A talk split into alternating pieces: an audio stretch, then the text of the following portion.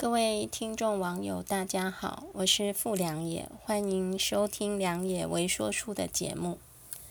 今天是七月一日，正是许多毕业生离校的时节。良野今日要谈的主题，不是新鲜之事，也非台湾独特的情况，而是全球性的。它是年轻世代与父母家庭间。产生了异于以往世代的不同的情况，也就是呢，全球众多国家都研究发现，在社会中出现了尼特族的现象。尼特族一词呢，是台湾的译名，其实这个词汇源自于英国，意指不升学、不就业、不参与职业训练。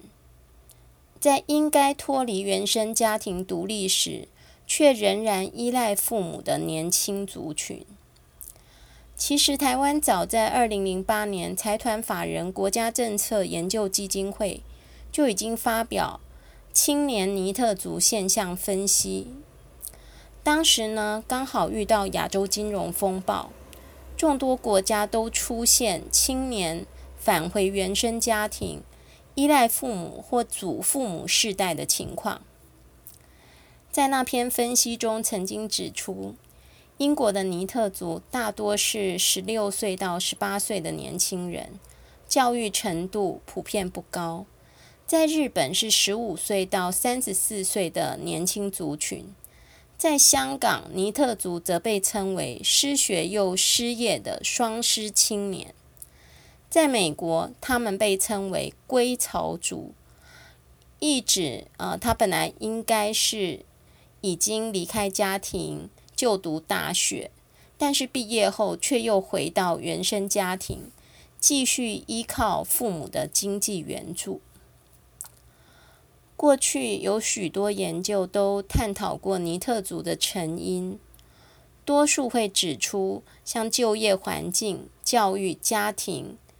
啊，如父母过度照顾溺爱，以及经济和个人身心、社交或身心状况因素的呃影响。但是，良也个人认为，除了上述这些因素之外，尼特族既然出现于二十一世纪初的全球众多国家的社会中，而且比例不低。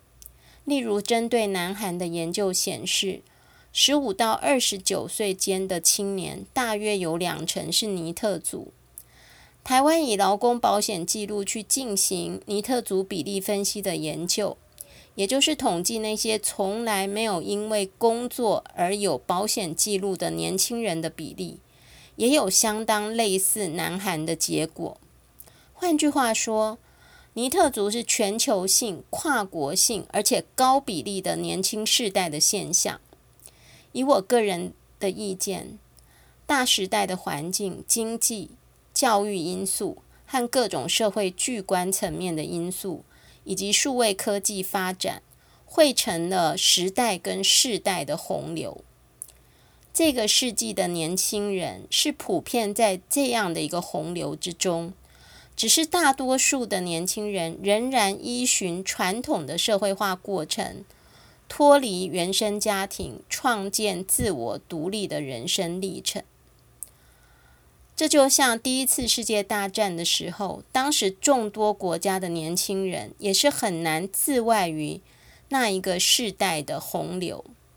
所以，我们不应该对呃这样的一个族群有一些过于刻板的一个标签。我们或许应该从各个层面来思考这样的一个问题，所以在今天的微说书的部分，杨也要与大家一起阅读麦克阿瑟将军的为子祈祷文。呃，在这样的一个祈祷文当中，其实呢，他表现了父母对子女的一个关爱，也呈现出他认为。什么是一个呃坚强独立的个体所需要的特质？好，以下就是为子祈祷文的部分。主啊，恳求你陶冶我的儿子，使他在软弱时能够坚强不屈，在惧怕时能够勇敢坚持，在诚实的失败中毫不气馁，在光明的胜利里能够保持谦逊温和。恳求塑造我的儿子，不至于空有幻想却缺乏行动，引导他认识你，同时又知道。认识他自己，乃是知识真正的基石。良也认为这篇祈祷文，呃，在最后的那一句“认识自己乃是知识真正的基石”，其实点出了对于呃年轻人的独立发展而言，认识自己是一个非常重要的一个因素。以上呢，就是今天的一个主题。最后来到了轻松时光。呃，由于尼特族的这个主题，呃，使梁也想起了自己大一的时候打工的经历。我记得我自己念大学的时候，刚好遇到经济不景气的时期。我的父亲在我读完第一个学期的时候，因为当时我外宿。所以学费之外，也需要有住宿跟生活的费用。所以他很婉转的告诉我，这样子攻读大学的费用不是当时家中可以为我负担的。我记得从此之后呢，我就开始了半工半读完成大学的学业。至今我仍然认为那段时期是自己一生中最年轻、最经得起尝试。跟塑造的阶段，也是最能够勇于离巢，在经济上独立，在思想、生活各方面开始独立，逐渐挥别对原生家庭依赖的一个时期。以上呢，就是今天的主题，下次聊。